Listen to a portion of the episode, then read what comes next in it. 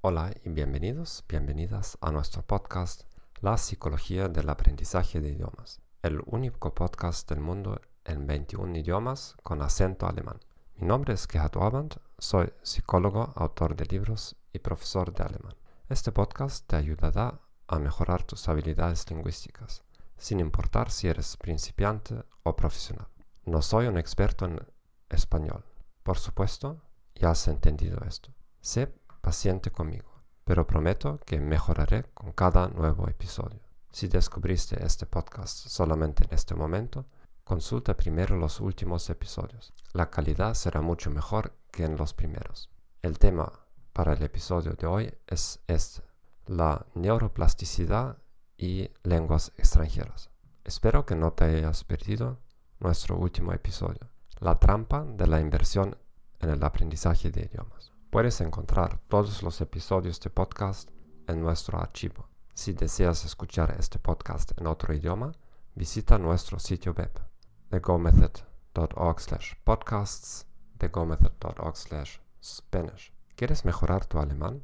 Simplemente envíame un correo electrónico para que puedas beneficiarte de una consulta gratuita. Estoy seguro de que puedo ayudar. Déjanos empezar la neuroplasticidad y lenguas extranjeras.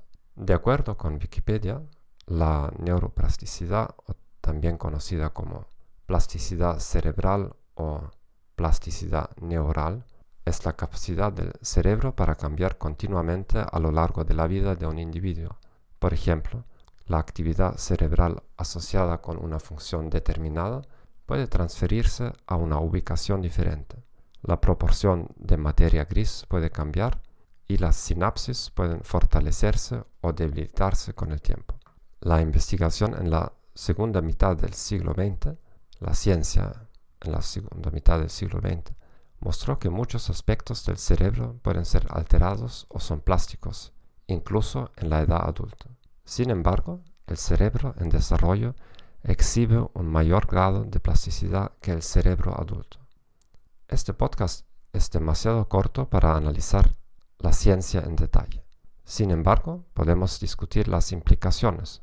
Hay dos categorías extremas de personas, de intelectuales. Gente de la primera categoría dirá, la neuroplasticidad significa que puedes convertirte en lo que quieras. Gente de la segunda categoría dirá, el hecho de que el cerebro sea más flexible en tu infancia significa que no debes tratar de aprender demasiados idiomas cuando ya eres adulto. La primera categoría acusará a la segunda de que están robando a los seres humanos la búsqueda de sus sueños y de su potencial. La segunda categoría acusará a la primera de crear expectativas poco realistas y por lo tanto hacer que las personas se sientan frustradas o deprimidas al final. Mi posición es la siguiente.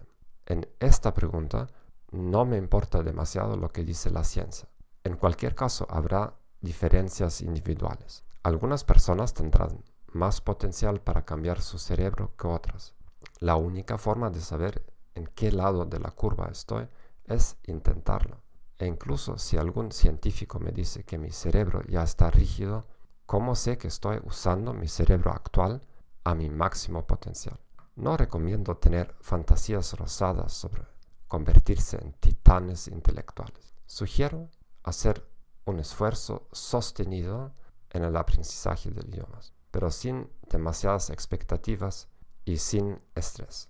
Gracias por haber escuchado nuestro podcast La psicología del aprendizaje de idiomas. Espero que esta información te haya sido útil. Suscríbete, por favor, a nuestro canal en Apple Podcasts, Spotify, Stitcher o tu aplicación favorita. Recomiéndanos a tus amigos y colegas. Como prometí antes, la parte lingüística mejorará con las próximas semanas. Déjame saber lo que piensas sobre el episodio de hoy. Solamente escríbame un correo electrónico. Dime qué preguntas tienes para que pueda responderlas en uno de los próximos episodios. Te deseo un muy buen día y Hasta la próxima semana.